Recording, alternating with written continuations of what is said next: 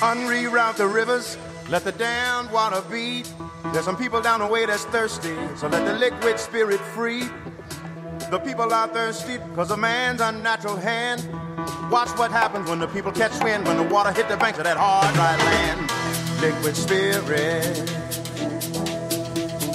Liquid spirit. Liquid spirit. Liquid spirit. Hands now.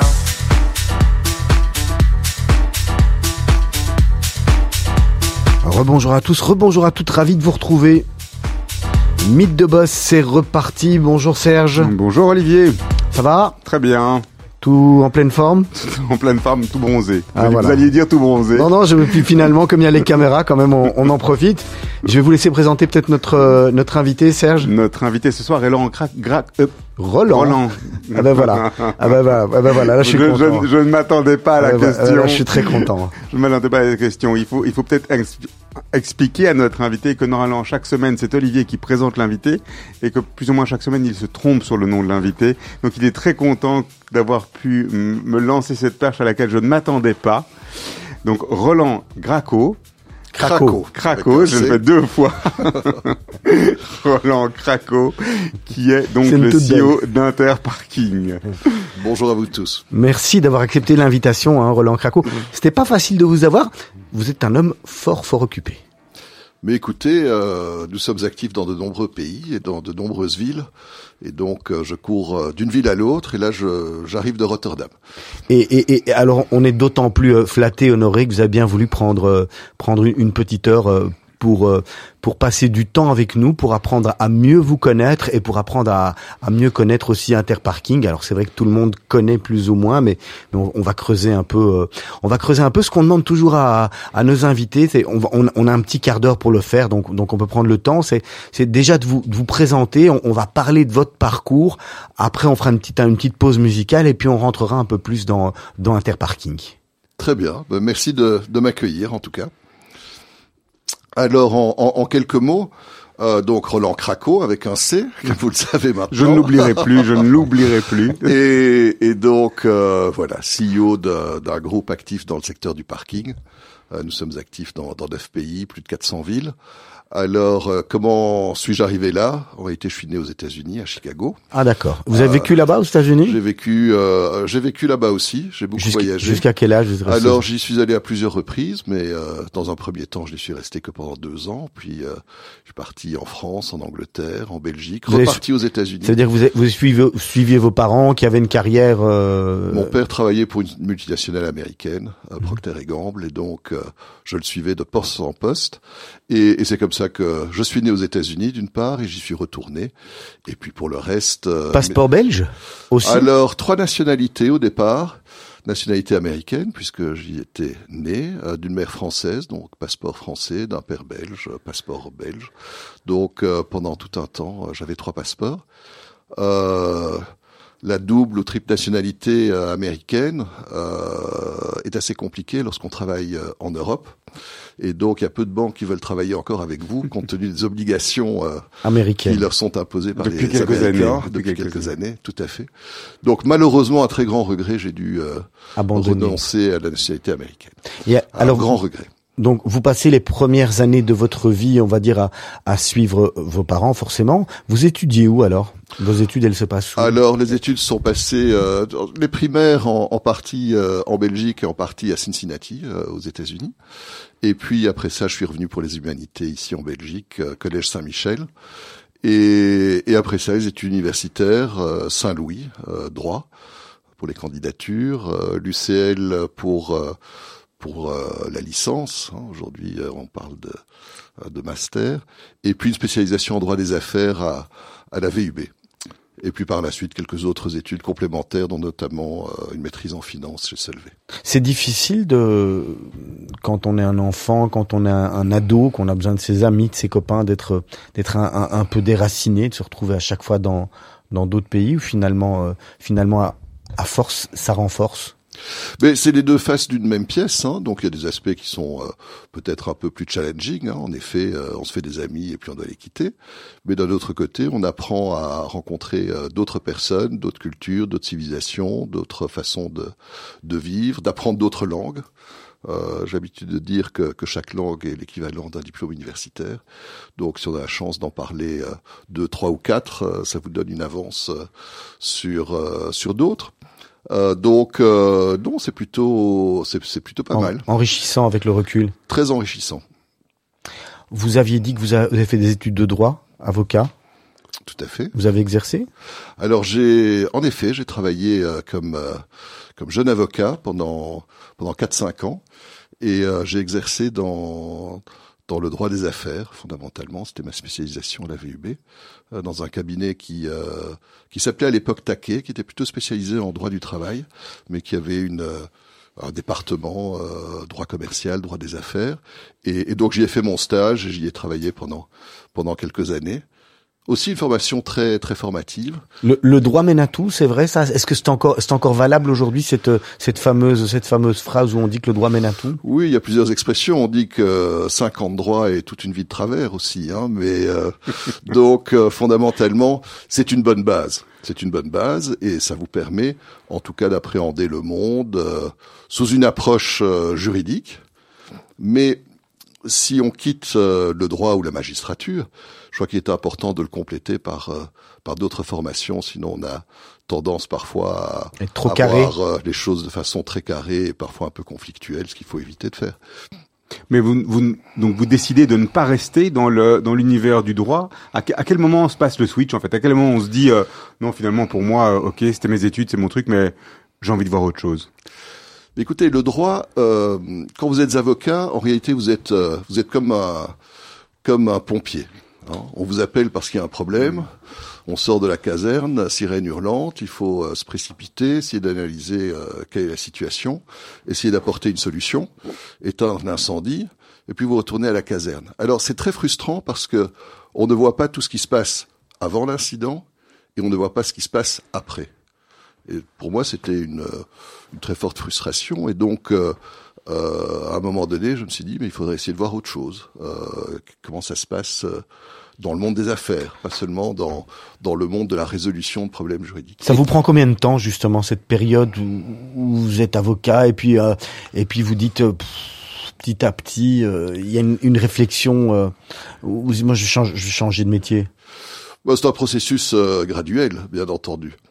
Et, euh, et, fondamentalement, on le fait aussi sans doute parce qu'on n'avait pas le, le, meilleur des avocats. Hein. Les, les, les, avocats ou les juristes qui sont vraiment formatés pour être juristes, ils terminent président de la Cour de cassation. Ou, euh, bon, mais euh, c'est un phénomène graduel. Et puis, comme dans la vie, euh, sont des opportunités et des choix mmh. à faire.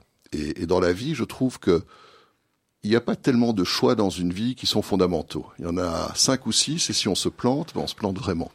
Mais donc là, c'était un premier choix, et euh, lié à une opportunité d'aller dans un monde tout à fait différent, qui, euh, qui est un monde des affaires, mais qui commercialisait les droits. Donc les droits restaient quand même la matière première, mmh. mais euh, c'était une entreprise qui commercialisait euh, tout ce qui est droit intellectuel, droit dérivé sur les grands événements et qui à l'époque, euh, par exemple, commercialisait les droits sur euh, le mondial de football en Italie. Hein, donc c'est une société qui achetait ou qui euh, prenait contrôle des droits télévisuels, droits radio, la mascotte, les droits musicaux, etc. et les recommercialisait. Donc ce que j'avais étudié devenait une marchandise. Hein, que l'on achetait, que l'on vendait, et c'était extrêmement intéressant parce que c'était très virtuel. Euh, c'est pas c'est pas vendre euh, des boîtes euh, de chocolat, c'est pas c'est pas quelque chose euh, de physique. Donc c'est vraiment un peu abstrait. Et, et c'était extrêmement international parce que c'était des grands événements.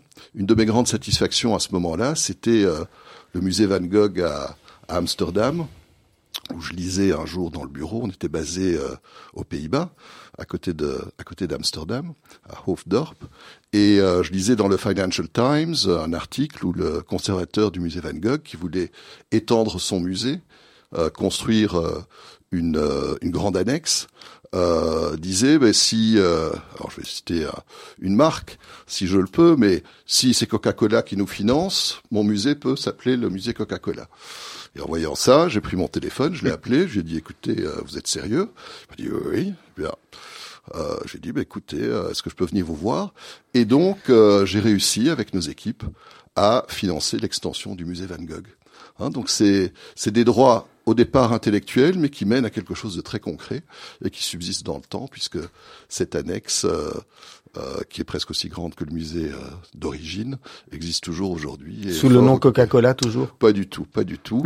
euh, en fin de compte, ils n'ont pas dû changer de nom, mais ce fut à l'époque, c'était un monsieur qui s'appelait Goto, un japonais, qui avait acheté euh, un des tableaux Les Tournesols, qui était le tableau le plus cher à l'époque. Exact. Je crois que c'était 25 millions d'euros. Aujourd'hui, il y a plein d'autres œuvres d'art qui une paille aujourd'hui qui, qui valent beaucoup plus. Mais à l'époque, euh, c'était l'œuvre la plus chère au monde. Et Monsieur Goto était très très intéressé par le financement euh, de l'extension de ce musée pour diverses raisons, bien entendu euh, prestige personnel, mais des raisons à l'époque euh, fiscales avec euh, l'État japonais. Donc on a pu structurer une opération où Monsieur Goto a été très très content et le musée est devenu plus grand et permet d'accueillir plus d'œuvres d'art et plus de visiteurs. Roland Cracou, il se passe quoi entre ben justement là, il y a un moment où vous allez vous allez quitter cette société et, et, et votre entrée dans dans Interparking, quel est le alors, euh, il y a eu un mariage euh, et, et, une belle famille active dans la construction métallique. Donc on passe du du, du virtuel à du très réel, hein, une poutre. Euh, on vient vous on vient vous chercher, c'est vous qui décidez en une fois de partir, vous avez fait, le tour de la question. Que, on me fait comprendre que mon que mon job euh, de commercialisation de droits dérivés, euh, où je voyageais tout le temps déjà à cette époque-là, donc c'est un élément récurrent, euh, c'était un peu un métier de saltimbanque et qu'il fallait un peu se se ranger. Alors c'était un choix difficile à faire parce qu'aller travailler pour euh, euh, sa belle famille, c'est c'est perdre beaucoup d'indépendance. Alors ça, ça a été un deuxième choix un peu compliqué. Et puis ce qui m'a convaincu de le faire quand même, c'est que je me suis dit, mais je me suis toujours débrouillé euh, jusqu'à présent. si ça ne marche pas, je me débrouillerai pour retomber sur mes pattes autrement. Et, donc je suis rentré dans la construction métallique, ce que j'ai fait pendant dix ans. Et, euh, là, je travaillais vraiment avec des ouvriers dans les ateliers pour construire euh, des ponts, euh, des, des, usines, euh, des gratte-ciel. Et, euh, et, là, une grande satisfaction, ça a été de pouvoir développer nos activités dans le sud-est asiatique, où on a construit notamment à Kuala Lumpur euh, une tour de 420 mètres de haut et un centre commercial entre les deux tours Petronas qui sont assez connus. Mmh. Et donc, donc, une très grande satisfaction de travailler avec des hommes. Travailler avec des hommes dans les ateliers. Euh, il faut concevoir ces tours, il faut les fabriquer dans les ateliers, et puis il faut les monter sur les chantiers et euh, essayer de ne pas perdre d'argent en faisant tout cela. Euh, alors que c'est un domaine très très challenging. C'est chaque fois un prototype. Hein, vous ne produisez pas un produit, et donc il ne faut pas trop trop se planter dans les plans financiers. Mais, mais avec quel type de rôle là? Parce qu'en définitive, rien ne vous prépare, ni la partie droit, ni la partie vente de produits dérivés, rien ne vous prépare à devenir à rentrer dans une société où, où il y a des, des hommes, des équipes et, et, et, des projets de cette envergure-là à gérer. Euh, oui et non. Dans un premier temps comme juriste, et puis de nouveau des opportunités. Euh, le premier grand projet que que j'ai pu suivre, c'est euh, grâce malheureusement à la maladie d'un chef de projet euh, sur la gare euh, TGV de Lille euh, qui ne pouvait plus suivre ce projet. Et puis bon, bah, on saute dedans et puis on apprend, on apprend et et puis quand on est jeune, on est comme des éponges, hein, on absorbe beaucoup de choses.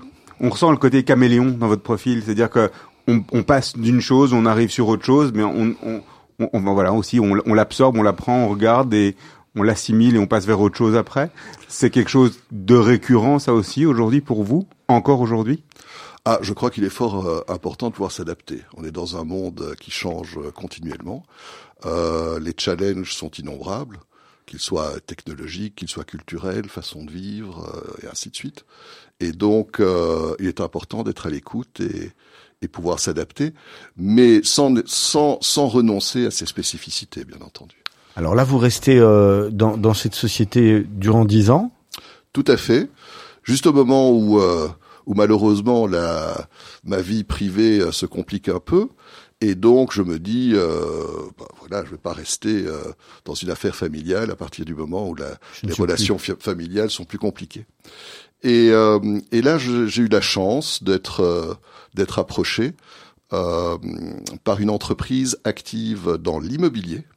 Donc il y a quand même un certain lien avec la construction, hmm. euh, qui s'appelle Hugo Köster, ça Anvers. Tout à fait une grande agence, les panneaux jaunes et noirs. Exact, tout à fait. Et, euh, et donc Monsieur Köster, qui avait un certain âge à cette époque-là, cherchait quelqu'un pour euh, pour reprendre euh, la direction de, de, cette entreprise. Donc un agent immobilier, vous avez tout à fait raison, mais spécialisé dans l'immobilier d'affaires. Hein, donc tout ce qui est bureau, tout ce qui est logistique, tout ce qui est commercial, et euh, spécialisé aussi dans la gestion de ces biens immobiliers. Donc pas seulement le courtage. Et c'était une petite centaine d'hommes, de nouveau, et de femmes, bien entendu, euh, qu'il fallait euh, gérer, guider et, et, et, faire tourner le, la société. Hugo Kösters vous amène à Interparking ou il se passe quelque chose encore entre? Non, euh, Hugo Kösters euh, m'amène euh, à Interparking et m'amène réellement à Interparking car c'est en conseillant à une grande compagnie d'assurance qui est AGI en Belgique euh, et plus spécifiquement sa filiale immobilière à gérer dans un investissement de centre commercial qui m'a proposé suite à cela de devenir euh, diriger Interparking. Euh, on est en quelle année à ce moment-là? Ah, on était en 2000, 2005-2006. Et, et donc, euh, ils venaient d'investir dans cette entreprise familiale et ils cherchaient quelqu'un qui puisse euh, représenter leurs intérêts euh, chez Interparking et petit à petit euh, défamiliariser, entre guillemets, l'entreprise qui, à ce moment-là, était gérée par le fils du fondateur et le beau-fils du fondateur. Alors Roland Cracon, on va marquer une première pause musicale avant de rentrer convenablement dans Interparking, vous avez présélectionné deux morceaux, Le chant des partisans et C'est en septembre. Peut-être vous nous expliquer par lequel vous voulez commencer, et puis, et puis pour quelle, pour quelle raison vous l'avez choisi Eh bien, je commencerai par Le chant des partisans, qui est, qui est de loin le, le plus sérieux euh, de ces deux morceaux euh, musicaux. Euh, le chant des partisans, parce qu'il reste d'une réalité criante, malheureusement. C'est un chant qui a été qui a été conçu pendant la deuxième guerre mondiale, hein, lors de, euh, l'occupation euh, par euh, l'Allemagne nazie. mais on se rend compte aujourd'hui que, quand même plus de 70 ans plus tard, on est toujours confronté à ce même type de challenge. Donc ça reste un champ d'une actualité malheureusement criante. Alors, en septembre, c'est très différent. Là, on passe à un extrême totalement opposé, mais euh, ça me fait penser à la Méditerranée qui est euh, en réalité le, le, berceau de nos civilisations, euh, à tous en tout cas, autour de, de cette magnifique euh, mer qu'est la Méditerranée. Roland Craco, l'invité de Radio Judaïka pour Mythe de Boss, on se retrouve dans quelques instants après le chant des partisans.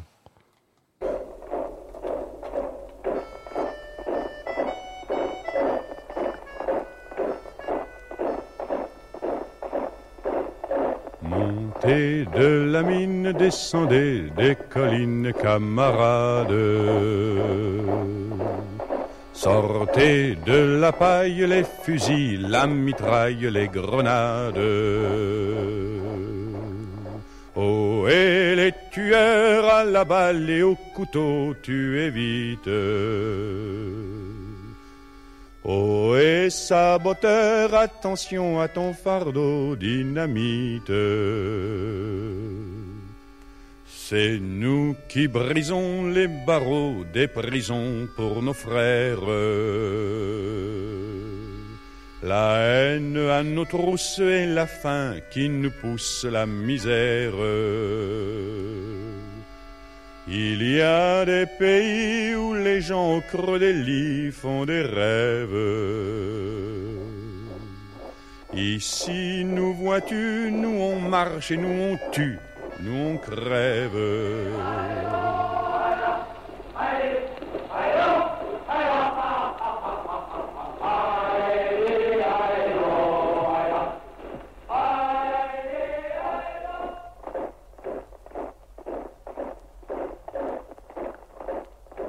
Ici, chacun sait ce qu'il veut, ce qu'il fait quand il passe.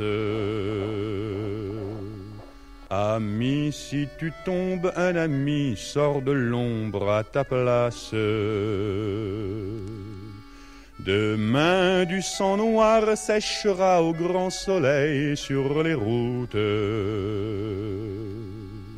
Chantez, compagnons, dans la nuit, la liberté nous écoute. Ami, entends-tu les cris sourds du pays qu'on enchaîne. Ami, entends-tu le vol noir des corbeaux sur nos plaines. Oh, oh,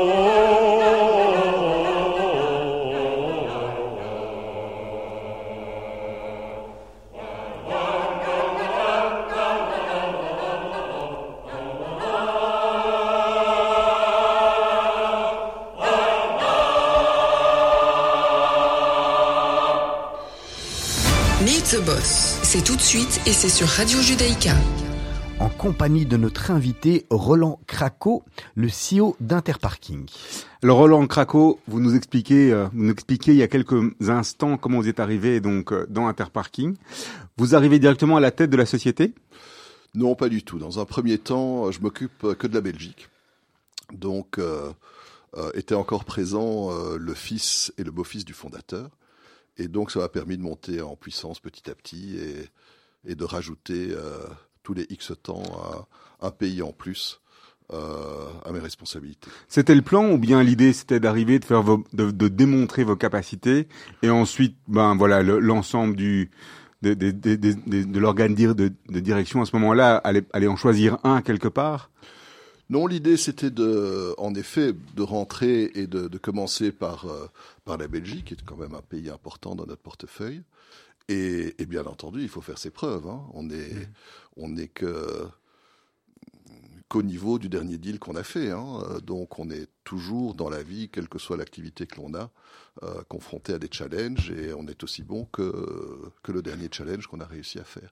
Donc c'est resté un challenge, mais ça s'est ça s'est bien passé et, et j'ai eu la chance de pouvoir bénéficier de l'expérience de, de ces deux personnes qui, euh, qui avaient travaillé quand même pendant de très nombreuses années dans l'entreprise. L'histoire d'Interparking c'est quoi à ce moment-là? Vous, arrivez dans une société familiale mais qui a un, un, un- un historique aussi. Donc euh, c'est une présence déjà dans combien de pays, combien combien d'emplacements à grosso modo Alors quand je suis rentré, il y avait 312 parkings euh, et aujourd'hui on en a 1100.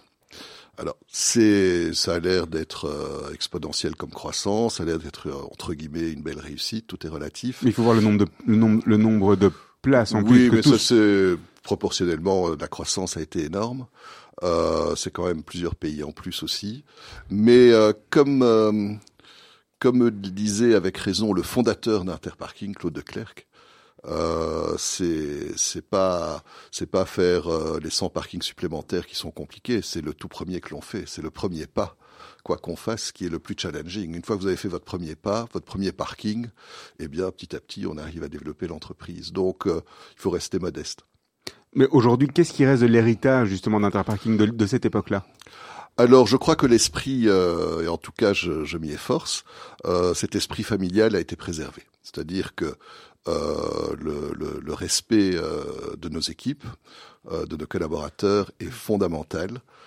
C'est eux qui font tourner l'entreprise et c'est eux qui sont au contact des clients. Donc, il est extrêmement important qu'ils se sentent bien dans leur métier, qu'ils se sentent considérés, qu'ils aient des responsabilités, euh, parce que ce sont les euh, aujourd'hui euh, nous sommes 2200, eh bien c'est 2200 euh, ambassadeurs de l'entreprise. Et donc s'ils se sentent bien, s'ils sont heureux, eh bien vous avez déjà une force énorme dans l'entreprise pour aller de l'avant. C'est quoi le, le rôle du, du CEO euh, que vous êtes dans une société euh, où il y a tellement de parking dans, dans vous allez nous dire dans, dans combien de pays de c'est celui de de voyager pour chercher des nouveaux emplacements et, et négocier euh, peut-être des contrats ou vous avez encore un rôle qui est vraiment euh, actif au sein de la société en, en amenant euh, vos idées? Alors c'est, je vais peut-être résumer les choses euh, de façon un peu caricaturale. Euh, la journée, c'est être à la disposition de, de, de tous nos stakeholders, que ce soit que ce soit nos équipes, que ce soit nos clients. Alors nous avons des clients amont et aval. Alors qu'est-ce que c'est les clients amont? Ce sont les villes, ce sont les hôpitaux, ce sont les aéroports euh, dont on gère les parkings. Et puis nous avons les clients aval qui sont euh, les, les, hommes et les femmes qui viennent se garer chez nous. Hein, donc euh, c'est être à la disposition. La journée, j'ai l'habitude de dire, toute la journée, j'ai à la disposition de tous. Et je commence à travailler pour moi et pour l'entreprise à partir de 7 heures du soir. Ça c'est le, un peu le, le, la journée type.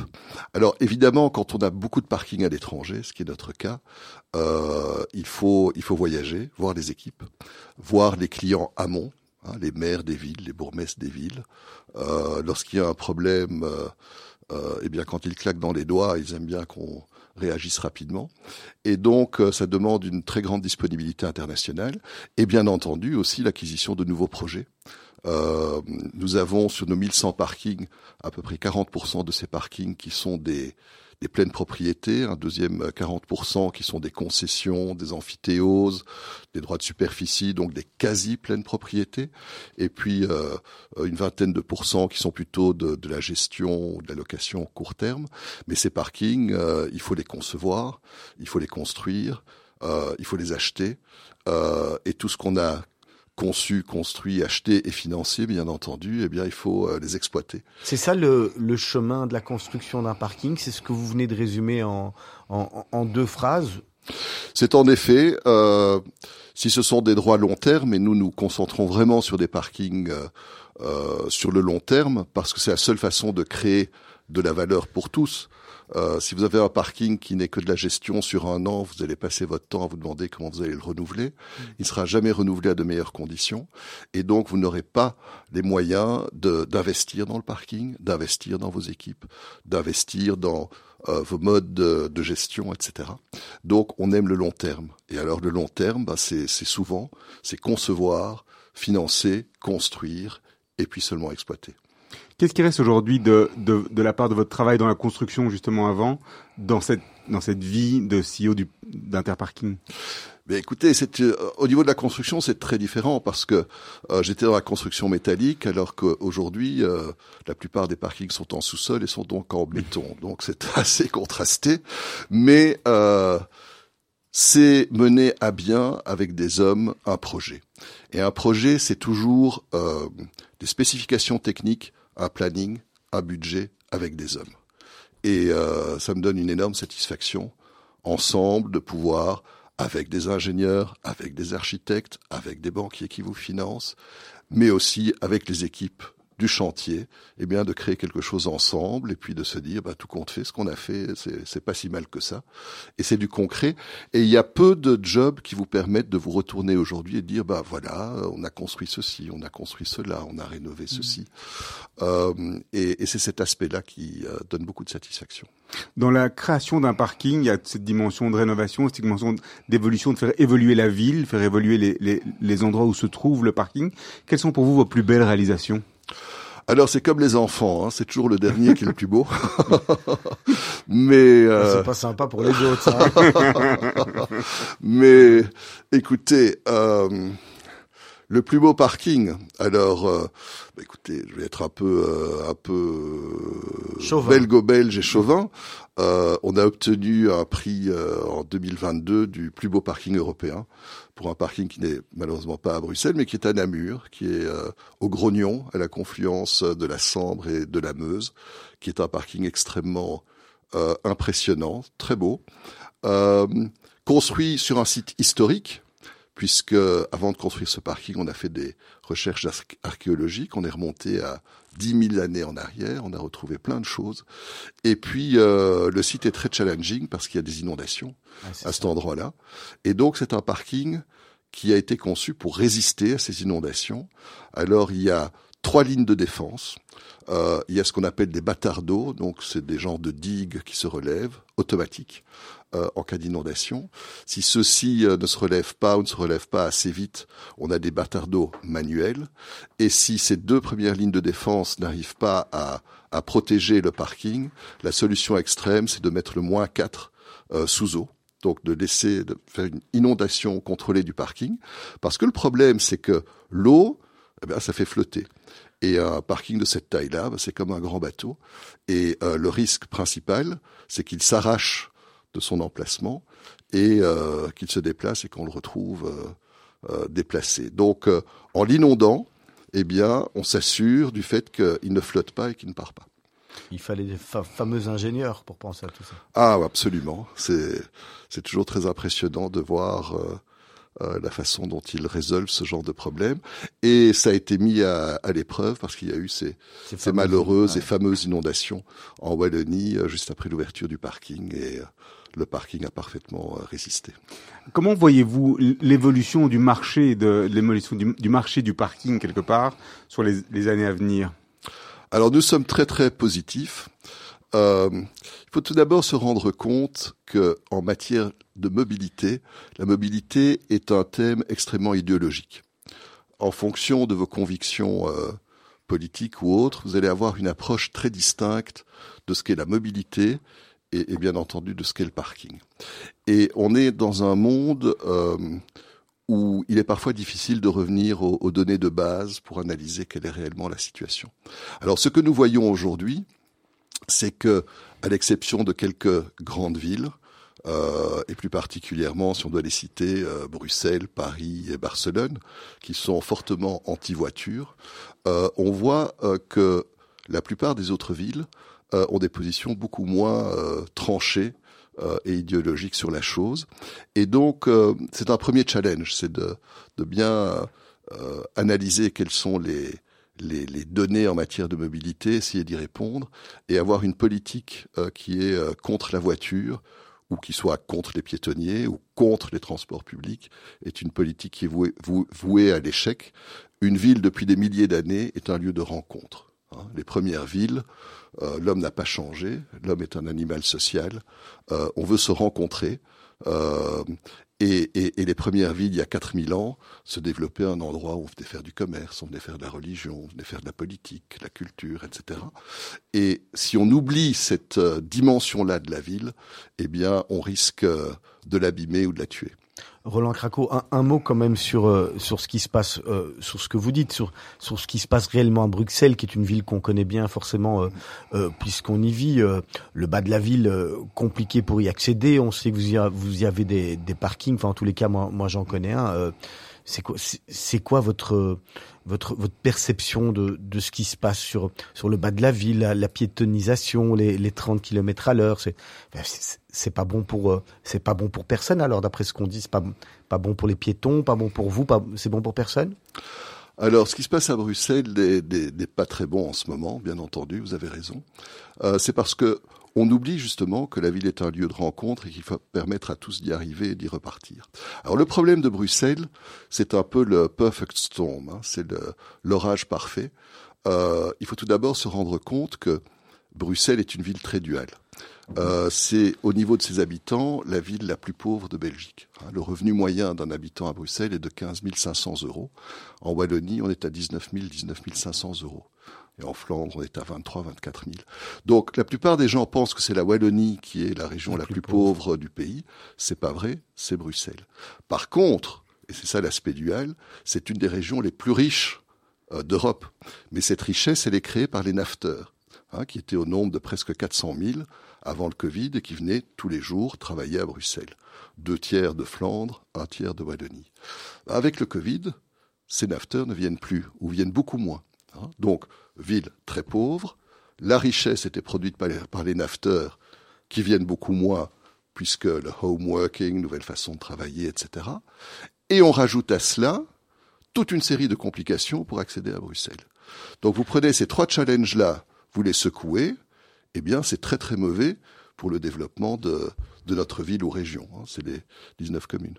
Mais quelque part au niveau du parking, moi j'ai envie de dire, j'ai presque envie de dire c'est positif ou où il y a où c'est où c'est où, où, où, quelque part c'est indifférent? Parce que qu'il y ait beaucoup de monde qui viennent, bah il faut que ces gens se parquent. Et s'il n'y a pas beaucoup de monde qui vient, mais qui a de moins en moins de places de parking ou qu'on veut plus les voitures en ville, bah, il faut que ces gens se parquent. Est-ce que quelque part pour vous, dans votre optique, c'est pas quelque part un win-win. Avant, on pouvait dire qu'il y avait une espèce de concurrence déloyale des places dans la, dans, dans la rue, mais aujourd'hui, on sait bien qu'on peut plus placer dans, passer dans la rue, parquer dans la rue pendant deux minutes sans être, sans être récupéré par les scan cars. Donc, euh, le choix va naturellement vers quelque part les parkings et, et, puis, et interparking. Et puis je rajoute là-dessus Bruxelles qui veut supprimer 60 000 places de, de parking. Exact. Alors c'est ce que c'est ce que certains mandataires politiques me disent. Mais de quoi tu te plains? On est en train de réduire les places de parking en, en voirie. Euh, tout ça, c'est bénéfice pour euh, les acteurs du parking euh, qui sont actifs en dehors de la voirie. Euh, c'est peut-être vrai à court terme. Hein. Sans doute qu'on aura quelques clients en plus qui viendront se garer euh, chez nous. Mais si on va trop loin, si on le fait de façon déraisonnable, de façon excessive, on casse la ville. Mmh. Et à ce moment-là, c'est mauvais pour nous tous. Mmh. Et donc, euh, le problème, c'est un problème de mesure. L'excès nuit en tout. Et je pense qu'à Bruxelles, aujourd'hui, on est arrivé à un niveau excessif. C'est ce qui se passe aussi à Barcelone, c'est ce qui se passe aussi à Paris. Mais le gros avantage de ces deux autres villes, c'est qu'elles ont une telle attractivité intercontinentale, c'est que tout le monde veut quand même y venir. Tandis qu'à Bruxelles, je ne suis pas certain qu'elle ait la même attractivité que, que Paris ou Barcelone. Avant de rentrer sur les autres villes et ces deux villes en, en particulier, peut-être encore euh, un petit mot. Enfin non, on va parler de, de comment est-ce que Barcelone et, et, Paris résolvent ce problème-là, typiquement, pour vous? Mais eux suivent la même politique que, que Bruxelles. Que Bruxelles oui. hein, fondamentalement, euh, l'évolution du parking en général, c'est que le parking en voirie, on le réduit parce que la voirie est de trop bonne qualité que pour y garer des voitures. Je crois qu'on est tous d'accord là-dessus. Euh, c'est plus agréable de pouvoir avoir des trottoirs larges et agréables, des pistes cyclables et ainsi de suite, de rendre l'espace public euh, aux, aux, usagers euh, actifs euh, ou faibles selon la façon dont on s'exprime. Euh, par contre, euh, il faut faire attention en le faisant de ne pas casser l'activité économique, culturelle, etc., euh, de la ville où vous le faites. Et donc, euh, une très bonne coordination entre tous les acteurs est nécessaire. Et une ville qui l'a très très bien fait, c'est Vienne. Hein, Vienne a une immense zone euh, piétonnière, mais les trottoirs sont de super bonne qualité, ce qui n'est pas nécessairement le cas à Bruxelles. Euh, les, les pistes cyclables sont top, ce qui n'est peut-être pas encore le cas à Bruxelles. Euh, les routes sont de qualité, les transports en commun aussi. Vous avez euh, euh, des métros qui passent en dessous de la zone piétonnière et des trams qui arrivent au contact de la zone piétonnière. Et vous avez aussi des parkings au contact de la zone piétonnière. Donc cette zone est irriguée de mille et une façons. Et ça, ça marche. Mais si on commence à interdire avant de donner les solutions, donner les solutions ça, oui. ou les alternatives, eh bien, on, on s'étouffe. On s'étouffe. C'est très belge. Euh, on, on, a quand même parlé des, aussi au niveau des parkings, de tout ce qui était zone de délestage, des parkings de délestage. C'est quelque chose pour lequel on vous a consulté. Vous avez Interparking été intéressé par ce marché. Le, le, fait de dire bon ben voilà, on va créer des nouveaux énormes parkings qui vont permettre aux, aux nafteurs, justement ceux qui restent, de venir et, et dans, dans des espèces de hubs euh, connectés. Alors, ce sont, bien entendu des concepts que l'on regarde. Euh, c'est aussi un peu un concept qui est la, fausse bonne idée. Parce que l'homme, euh, on est tous paresseux, hein, fondamentalement. On veut se rendre euh, le plus près possible de sa destination finale. Et ce genre de hub a pour inconvénient de prévoir une rupture de charge. Vous arrivez avec votre voiture, pouf, vous vous garez, vous pouvez sortir, prendre votre ordinateur, tatati, tatata, prendre des transports en commun, rupture de charge, coût, ça peut peut-être fonctionner, ou en tout cas ça peut peut-être mieux fonctionner si c'est euh, euh, si les, les, les, coûts de parking sont incorporés dans, dans le coût de vos transports mmh. en commun. Mais si vous avez une rupture de charge, qu'il faut en plus payer le parking, euh, qu'il faut payer le, euh, les transports en commun pour euh, se rendre au travail, mmh et qu'avant ça, on s'est quand même tapé, et c'est le cas de Bruxelles, euh, trois quarts d'heure ou une heure d'embouteillage, bah, la plupart des gens font un arbitrage et se disent, bon, je suis dans ma voiture depuis une heure, je vais continuer à donner des coups de fil professionnels ou familiaux, et j'y reste un quart d'heure Ou pire, les entreprises vont délocaliser. Malheureusement, c'est aussi une alternative. Alors Roland Craco, un mot peut-être aussi euh, important sur l'évolution du parking. On voit justement les, les, les modes de, de transport bah, qui changent. On parlait, euh, euh, bah, j'imagine que vous devez vous adapter. Hein. Il n'y avait pas de voiture électrique il y a, il y a quelques années. il n'y avait pas de vélo. Enfin, on roulait beaucoup moins en vélo que maintenant. Il n'y avait, avait pas autant de pistes cyclables. comment vous le vivez? Comment comment vous le vous le prévoyez bah, dans les dix prochaines années J'imagine? vous avez des, des chargeurs dans dans vos parkings, mais vous allez devoir vous drôlement vous, adapter à ce nouveau mode de, de, de, circulation Tout à fait. Écoutez, euh, nous, nous essayons de suivre nos clients. Et bien entendu, nos clients passent de plus en plus aux véhicules hybrides, aux véhicules électriques. On s'attend à une avalanche de véhicules électriques d'ici deux ans parce qu'il y a beaucoup de véhicules qui sont achetés en ce moment et où le délai de livraison est reporté le plus tard possible par les acheteurs euh, pour pouvoir continuer à rouler avec leur véhicule normal, mais bénéficier des avantages fiscaux. Donc on s'attend vraiment à une avalanche de véhicules euh, électriques. Euh, et c'est un challenge, mais aussi une opportunité. C'est ça, c'est une, une, manne en plus, un chiffre d'affaires supplémentaire. Absolument. À l'époque, souvenez-vous, il y avait des stations-service euh, à l'entrée ou à la sortie des parkings. Eh bien, on va revenir à, au même concept, mais avec l'électricité. Et donc, nous sommes en train d'investir massivement euh, dans les, les, systèmes de recharge électrique. Alors, le chargeur, c'est pas ça le problème. Le problème, c'est d'avoir assez d'électricité au niveau de votre parking dans la plupart des pays européens, on produit assez d'électricité euh, globalement euh, pour pouvoir répondre à cette demande. Mais le gros challenge, c'est d'apporter la quantité nécessaire là où on en a mmh. besoin. Et euh, une voiture que l'on charge, ça correspond plus ou moins à la puissance nécessaire pour desservir une maison. Donc si vous avez un parking de 1000 voitures, eh bien c'est un grand hameau ou village de, de 1000 maisons euh, qu'il faut pouvoir alimenter. Mm. Donc ça c'est un premier grand challenge. Donc on a vraiment intérêt à ne plus avoir de centrale électrique, hein, c'est ça hein?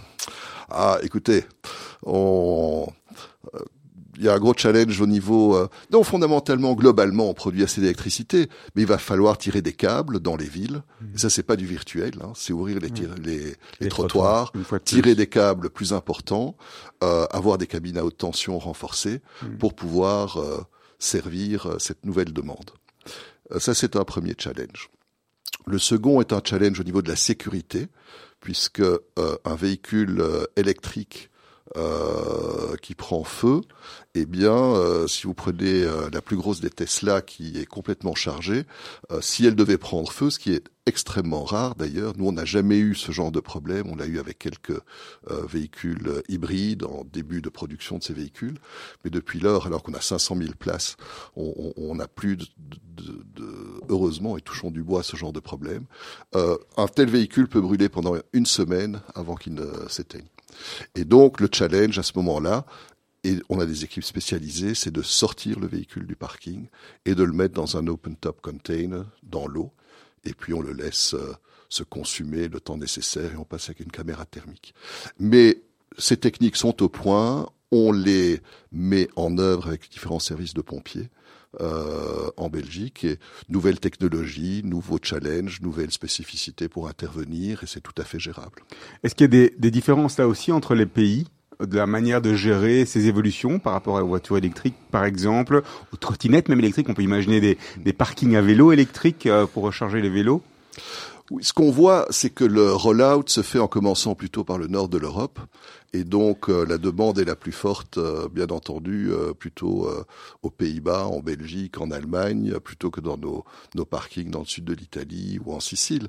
Mais à terme, ça va, ça va faire tâche, tâche d'huile, bien entendu. Alors Roland Craco, euh, une question ou une plutôt une observation et puis euh, et puis votre réponse là-dessus. Alors euh, il m'arrive de prendre ma voiture pour aller de temps en temps à, Paris hein, et, et, dans les parkings. quand on descend dans le parking, on trouve souvent un carouage, je sais pas, des, des, services qui me semblent un peu mm. plus, un peu plus avenants et, et qui donnent. Ça, on, on le voit pas en Belgique ou pourquoi? Si on le voit, si, si vous allez dans nos parkings, euh, si vous allez euh, euh, Place Stéphanie ou au parking de Porte, on a des carwash, on a le carwash à l'aéroport de, de Bruxelles, on en a à Anvers et à Bruges aussi. Ça fonctionne? Ça fonctionne, tout à fait. Les, gens ont besoin de services dans un, dans un parking? Qui... Et, et, et, alors, il y, a, aussi cette remarque, j'enchaîne directement là-dessus. Bah, souvent, les, les, les, femmes, mais à mon avis, vous, vous me direz, ah non, j'ai parking, j'ai peur. Bien entendu. Alors, c'est deux choses différentes. Alors, au niveau des services, tout d'abord, euh, on se rend compte que les services que nos clients ont envie d'avoir, c'est des services qui sont vraiment liés à la voiture. Hein. Donc, car wash, euh, nous allons développer des services avec euh, d'Itren euh, sur l'aéroport de Bruxelles où les voitures, pendant qu'elles sont garées, pourront être entretenues, etc., etc. Donc, vraiment, ce qui est lié euh, à, à l'automobile est fort apprécié. Euh, ce qu'on fait aussi, c'est qu'on commence à faire de la logistique euh, last mile delivery à partir de certains de nos parkings. On travaille avec euh, Ziegler, par exemple, parking Albertine, euh, où les camionnettes viennent déposer les, les paquets la nuit, qui sont distribués la journée par des vélos électriques. et, et c'est assez efficace. Alors le sentiment de sécurité, vous avez tout à fait raison. Il y a un problème, c'est que si vous regardez les films, où est-ce qu'on assassine les gens, où est-ce qu'on agresse les femmes, euh, c'est dans les parkings. Et donc, euh, euh, nous devons lutter contre cette perception. Et une façon de le faire, c'est au niveau de la conception du parking. Euh, qu'il soit bien éclairé, qu'il n'y ait pas de coins et de recoins. on ne voit pas ce qui s'y trouve, il faut qu'il soit transparent, le plus de verre possible.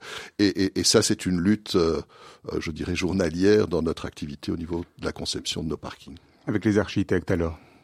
Avec les architectes, avec nos propres équipes. Le simple fait de remplacer une porte pleine par une porte vitrée, eh bien, ça vous donne déjà un sentiment de sécurité, puisque vous voyez s'il y a quelqu'un derrière la porte ou pas. Et puis de la musique, euh, des, odeurs, etc. Absolument. On parlait de, de technologie, d'évolution. Dans le monde dans lequel on est, il y a une évolution majeure, c'est la digitalisation, alors que le parking est quelque chose d'extrêmement physique et concret. Euh, comment est-ce qu'aujourd'hui vous abordez cette espèce, cette, cette, cette, digitalisation? Je pense notamment à ce que vous faites sur Internet, aussi à ce qui est disponible dans les parkings, et finalement à, à votre offre avec la carte Pécard. Tout à fait. Euh, écoutez, la digitalisation, euh, ce que j'explique à mes équipes, c'est que la, digitalisation, c'est une langue. Hein. On parlait de l'importance des langues. Bah, c'est la façon de communiquer aujourd'hui. Donc, euh, si vous avez des clients chinois, il vaut mieux parler chinois. Et quand on a des clients digitaux, il faut parler digital. Donc, euh, on doit tous s'y mettre, que ça nous plaise ou pas. Euh, et on le fait de façon systématique. Donc, vous parlez de notre P-carte, bien entendu.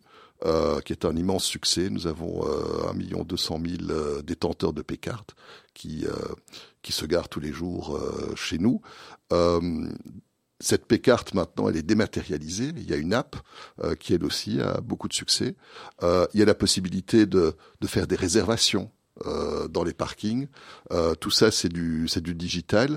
Et on se rend compte que, alors qu'auparavant, auparavant, vous avez raison, les personnes quand elles arrivaient à un parking, leur premier contact, c'était la barrière. Bah, Aujourd'hui, non, c'est le iPhone. Hein. On prépare son, son déplacement ou son voyage. Et donc, il faut pouvoir être présent pour que nos clients puissent, euh, puissent se contacter, se mettre en contact avec nous et préparer leur voyage en, en, intégrant notre présence. Quelque part, ces applications ou l'ensemble de ce qui tourne autour de la digitalisation offre aussi des nouvelles possibilités au niveau des business models. Est-ce que c'est quelque chose vers lequel que vous regardez euh, où on est toujours à une tarification à la minute quand on rentre et quand on sort euh... Donc ça permet euh, alors la digitalisation. Euh, je parlais de la digitalisation externe, mais il y a aussi la digitalisation interne. Hein. Et donc ça vous permet de libérer euh, vos équipes pour faire du travail déjà peut-être plus intelligent que certains travaux répétitifs que l'on peut digitaliser. Euh, nous avons des robots qui, qui répondent euh, aux questions simples euh, de nos clients, par exemple. Quand c'est plus compliqué, on, c'est un homme qui, qui y répond. Mais donc l'évolution est telle que, en effet, on peut digitaliser beaucoup de choses. Mais écoutez, l'évolution, je vais vous donner un exemple. il, y a, il y a 15 ans, on avait besoin de 9 personnes pour diriger un parking. Aujourd'hui, on arrive à les, à les diriger avec euh, euh, deux personnes. Et ça, c'est parce que nous pouvons, euh, nous travaillons avec des control rooms qui, à distance, mmh. permettent de contrôler tout ce qui se passe dans un parking. Vous avez des caméras intelligentes. Si quelqu'un euh, euh, est en train de marcher normalement et tout à coup commence à courir, la caméra va aller voir pourquoi il est en train de courir. Ou quelqu'un qui est en train de marcher et qui tout à coup s'arrête, la caméra va aller voir pourquoi il s'arrête. Si la caméra entend un bruit de bruit de verre, elle va aller voir pourquoi. Donc ça crée euh, un monde euh, de possibilités extraordinaires que l'on n'avait pas auparavant et ça permet de décharger euh, de toute une série de tâches peut-être moins importantes, moins agréables, nos équipes. Mais au niveau des business models, on reste encore beaucoup dans le modèle de la tarification à la minute. Alors nous sommes la tarification à la minute, elle existe peu hein. euh, euh, en Belgique. Euh, nous sommes les seuls à tarifier au quart d'heure. Euh, donc ce qui a pour avantage de de, de permettre d'éviter les frustrations de quelqu'un qui est resté une heure et une minute et qui paye deux heures. Euh, la tarification à la minute existe pour des raisons légales en Espagne, mais c'est très peu transparent parce que lorsque vous arrivez, vous voyez euh, 0,030 euh, euh, centimes euh, la minute. Bon, bah, ça fait combien le quart d'heure? Ça fait combien l'heure? Il faut être fort en calcul mental. Et donc, euh, nous avons, là où c'est possible, on préfère travailler avec le quart d'heure, qui est euh, plus facile à percevoir. Mais la digitalisation permet mille choses. Hein. Notre P-carte, par exemple, permet, je vais vous donner un exemple, euh, si vous avez euh, un employé qui travaille, je vais prendre un exemple très facile, euh, les jours de semaine euh, de 8 à 5 heures, euh, 8 heures du matin à 5 heures de l'après-midi, eh bien avec la P-carte, vous pouvez avoir ces heures-là qui sont payées par l'employeur et tout ce qui est en dehors de ces heures-là euh, qui est payé par euh, le détenteur de la carte. Et puis nous avons certains employeurs qui disent euh, oui, mais même si c'est en dehors de ces heures-là et il charge sa voiture électrique, c'est nous qui payons. Eh bien, on peut modaliser les choses hein, et vraiment faire du sur-mesure euh, et répondre aux besoins de nos clients. Roland Craco, une dernière question avant les, les questions rapides, hein, comme ça, euh, euh, sur les parkings en Belgique. Euh, Bruxelles Airport, c'est le, c'est votre plus gros? Alors c'est une c'est une très grosse exploitation, mais qui est composée de toute une série de parkings. Euh, notre plus gros parking unique, il est à Venise. Et il fait près de 6000 places euh, sur l'île du Tronchetto. Et euh, c'est une île euh, qui est sur du, euh, pour utiliser un terme anglais, du reclaimed land, hein, un peu en dehors de, de Venise. Et ça, c'est vraiment notre vaisseau euh, amiral aujourd'hui. On va attaquer les, les questions rapides. Vous avez, vous avez une carte de parking, j'imagine, vous passez partout. Hein. Elles vont arriver. Alors, est-ce qu'en en, en regardant votre votre passé, vous dites, euh, je suis déjà fier euh, d'où j'en suis arrivé. Vous êtes content de votre parcours, parcours accompli? Non, je crois pas qu'il faut être content de ce qu'on a fait. Euh, je crois que euh, il faut regarder de l'avant et euh, bon, parfois il faut. euh, c'est important de fêter ensemble les réussites. Et puis euh, il faut regarder euh, au challenge, le rega- regarder le challenge suivant. Votre trois grands plaisirs du moment. Ah, les grands plaisirs. Mais écoutez, un, grand plaisir, c'est de faire un métier que l'on aime. Parce que si on n'aime pas euh, le métier que l'on fait, ben c'est pas évident. Euh, ça, c'est une première chose. Deuxième chose, c'est d'avoir la santé et que mes proches euh, aient la santé. Et puis euh, le troisième plaisir, c'est c'est plus un challenge, c'est de temps en temps essayer d'avoir le temps de faire euh, autre chose que de travailler. Et, et, et là, ben, on a vu que vous avez eu quand même quelques expériences. Euh, Vous voyez rester jusque quand euh, euh, Interparking? On vient vous chercher pour un, un nouveau challenge demain? Écoutez, non, je suis très heureux chez Interparking et tant que j'ai la santé, ben, je reste à la disposition de, de mes équipes et de notre challenge. La défaite rend humble ou revanchard selon vous? Ah, la défaite, euh, la défaite vous apprend plus que, que la victoire. Et euh, non, revancharde pas. Parfois, c'est c'est un peu douloureux, ça fait pas plaisir. Mais euh, l'analyse de la défaite permet de mieux rebondir. Votre restaurant préféré à Bruxelles, ça les auditeurs ils l'adorent. Hein. Eh bien, moi j'aime bien euh, le colonel euh, Fort où euh, je trouve que leur poulet est top. Votre métier en un, en un mot Ah, c'est euh, l'émerveillement. Le métier que vous rêviez d'exercer en étant enfant? Ah, j'aurais bien aimé être antiquaire, donc c'est tout à fait différent de tout ce que j'ai fait. Et qui sait, peut-être que euh, un jour je pourrais enfin le faire. Vous avez un modèle, quelqu'un euh, qui vous inspire et que vous avez un petit peu suivi euh, Alors, il y a eu un homme d'affaires pour qui j'ai travaillé comme avocat, qui était John Gossens, euh, qui était le patron de Texaco à l'époque, et puis de, de Belgacom. Et euh, il m'a impressionné par euh, tout d'abord sa capacité de travail et son intelligence, et puis euh, surtout par sa capacité à mobiliser ses équipes. Serge, la dernière question, La elle est pour vous. Et pour moi, quel est le conseil que vous auriez aimé que l'on vous donne à 20 ans qu'on ne vous a pas donné?